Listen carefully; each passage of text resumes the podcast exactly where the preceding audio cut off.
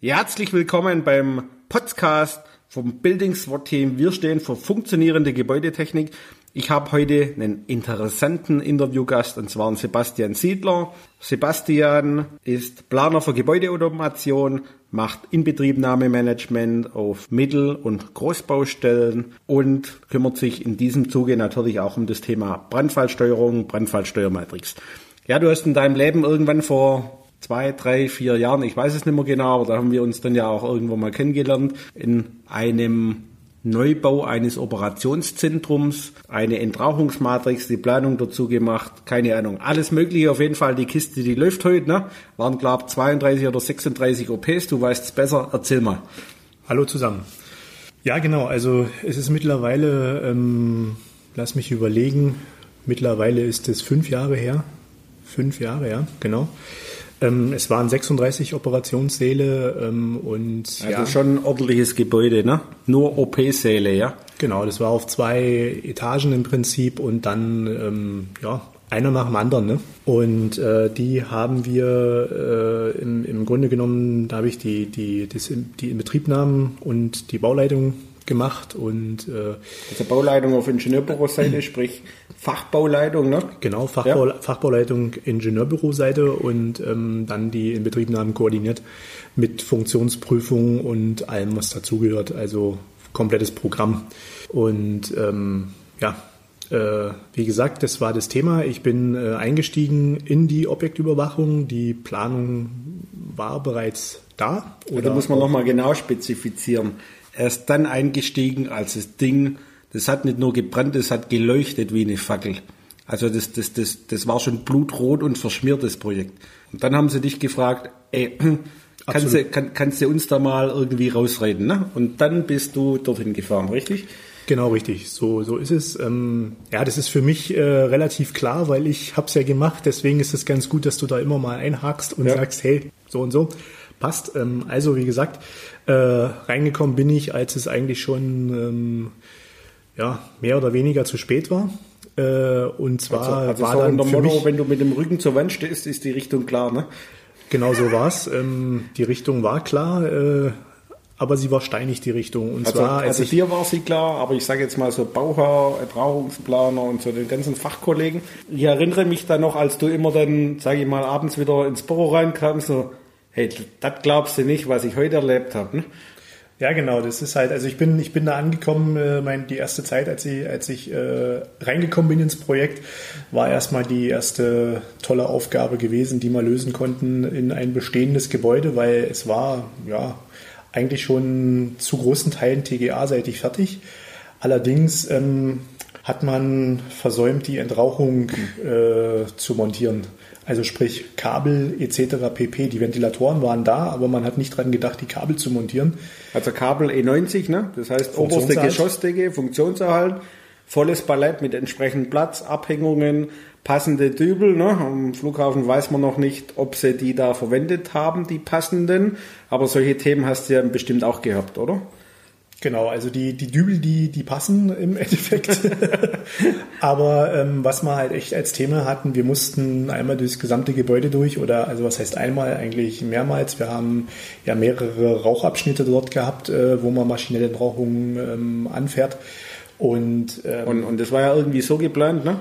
Da stellst du den Rauchungsventilator auf. Wo war unklar, aber den Schaltschrank stellen wir mal daneben. Und da ja, gab es da noch so ein Thema mit ne, Schaltschrank. Das kommt, noch, mal, ne? das, das, kommt ja noch hinzu, das Thema ähm, äh, Schaltschrankaufstellung. Das ist ja nochmal, das war ja noch die Oberkatastrophe gewesen, dass ähm, im Prinzip kein Mensch sich Gedanken darüber gemacht hat, wo stelle ich denn das Ding hin. Weil, was muss man weil, denn da genau beachten? Das interessiert unsere Zuhörer. Ähm, weil das, das Thema ist ja, wenn ich einen Ventilator habe, der äh, eine, eine Sicherheitsfunktion gewährleisten muss, dann kann ich nicht einfach sagen, okay, stellen wir einen Schaltschrank daneben, weil wenn es in dem Ding brennt, in der, also in dem Bereich im, im Prinzip, der, wo der Ventilator drin steht und ich dafür sorgen muss, dass der Rauch dort abgeführt wer werden muss, dann äh, muss ich dafür sorgen, dass der Schrank so lange durchhält, dass er, dass, also dass der Schrank dann so lange durchhält, dass er den Ventilator auch ansteuern kann. Also sprich die 90 Minuten, nicht nur Ansteuerung, genau. sondern die 90 Minuten, weil das ja E90 heißt, also Funktionserhalt in E90 die 90 Minuten durchhalten. Und das bedeutet ja dann, du ja. kannst das Ding mit Bromat ankleiden oder du suchst einen entsprechenden Standort in einem anderen Rauchabschnitt beziehungsweise dann äh, Brandabschnitt. Ne? Genau, und wir hatten, wir hatten das, das, das, ähm, die Aufgabe, die wir zu lösen hatten, war dahingehend halt nicht so einfach, weil alle Räume belegt waren. Aus dem Grunde haben wir dann kurzerhand entschieden, wir bauen einen Raum im Raum. Wir haben uns quasi einen separaten Raum gebaut, wo wir das Ding reingestellt haben. Damit war das Thema dann eigentlich auch gelöst.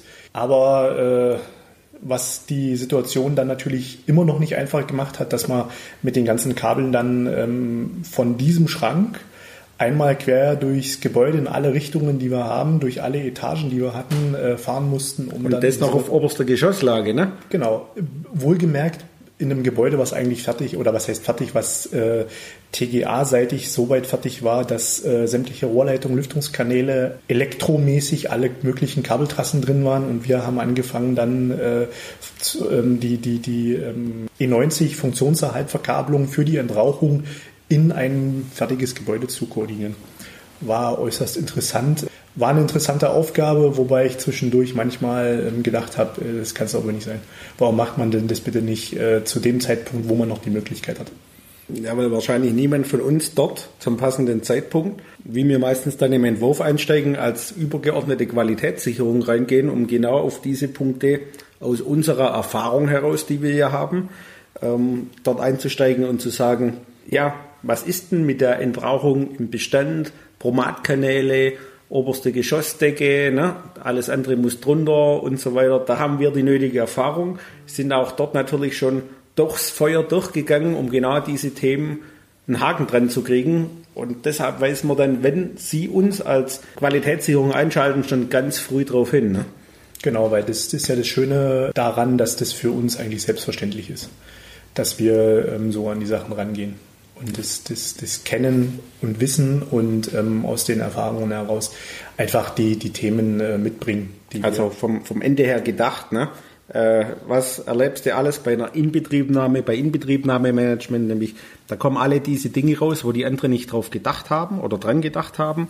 Und aus dieser Brille schauen wir auf das Projekt drauf und sagen dann, was muss ich schon ganz früh in Leistungsphase 2, 3 klären, wo ich dann hinterher den Faktor 10 an Zeit und Geld sparen kann. Weil letztens hat zu mir einer gesagt, ähm, wenn ihr kommt und ihr macht es früh, ne, ihr kostet kein Geld, sondern ihr spart uns Geld. Ne?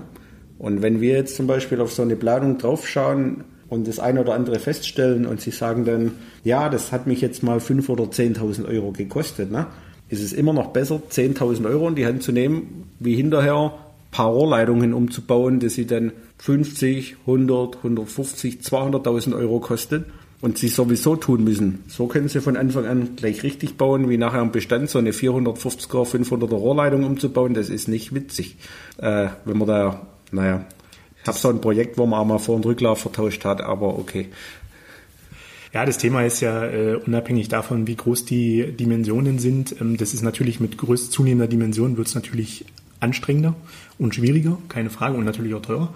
Ähm, aber in unserem konkreten Fall äh, hat man noch zusätzlich, haben wir, haben wir einfach das Thema gehabt, weil es die schiere Masse war, die wir dort umbauen, rein koordinieren mussten, weil das, wir haben da nicht über fünf Meter geredet, sondern eher über 500. Und äh, also alles in allem für alle Ventilatoren, alle ähm, Klappen etc. pp. Also das ist ja mit den Ventilatoren, ist das ist ja nur die Spitze des Eisbergs, weil es einfach mega Kabel sind, ähm, wo ich dann auch nicht sagen kann, ich habe äh, einen geringen Biegeradius etc. pp. Das muss ich alles mit beachten. Trotzdem ich in der obersten Lage bin, trotzdem ich den Funktionserhalt äh, gewährleisten muss. Und das ist ja das, was es eigentlich schwierig macht. Und deswegen müssen wir von Anfang an äh, diese Themen drin haben und von Anfang an muss allen beteiligten Planern klar sein, dass wir das brauchen. Ansonsten geht es am Ende, ansonsten haben wir am Ende das Problem, dass man wieder da, dass man da steht und ähm, genau die Themen, die wir kennen, dann hat. Genau, also wir haben da auch eine Checkliste und die ist lang aber die haben wir im Kopf und haben hin und wieder unsere Themen aufgeschrieben. Da machen wir jetzt immer Podcast-Folgen draus oder YouTube-Videos, weil es bringt natürlich nichts, wenn wir in einzelne Projekte reingehen, dann können wir die retten. Aber das Ziel ist ja, dass möglichst viele Projekte und dass ihr als Bauherr sagt, okay, wenn ich da wöchentlich mal so einen Podcast höre, kann ich an das Thema denken. Ne? Wenn es komplizierter wird, hole ich die Jungs an den Tisch. Ansonsten kann ich mal darauf hinweisen und kann dann sagen, okay, mein Planer hat es gelöst. Und wenn ich da noch Fachkompetenz brauche, dann hole ich mir jemanden. Und wenn Sie diese Fachkompetenz brauchen, dann guckt bei uns auf der Homepage vorbei unter www.buildingswatteam.de. Da gibt es auch eine Telefonnummer, da kann man mich direkt erreichen, einfach durchrufen und wir sind deutschlandweit unterwegs. Also von daher kein Thema, wir kommen gerne vorbei. Von daher wünsche ich viel Spaß und vielleicht hören wir ja uns beim nächsten Podcast. Ihr Tobias Putz.